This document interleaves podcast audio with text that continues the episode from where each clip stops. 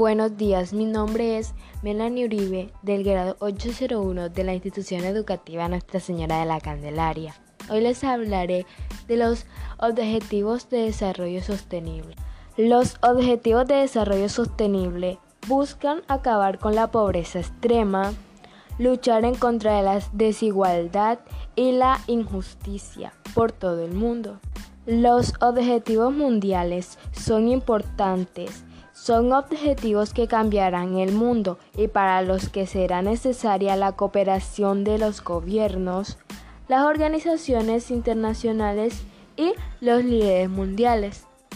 En total hay 17 objetivos de desarrollo sostenible y yo escogí el primero, que sería fin de la pobreza.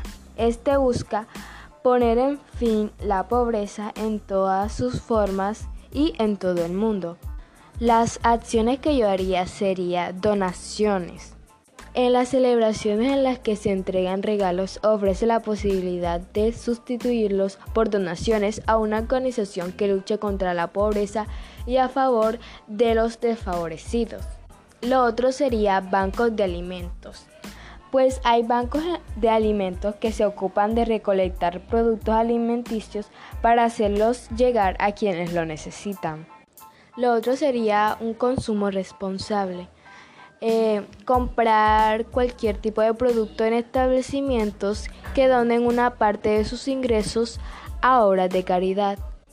Ayudar con los alimentos.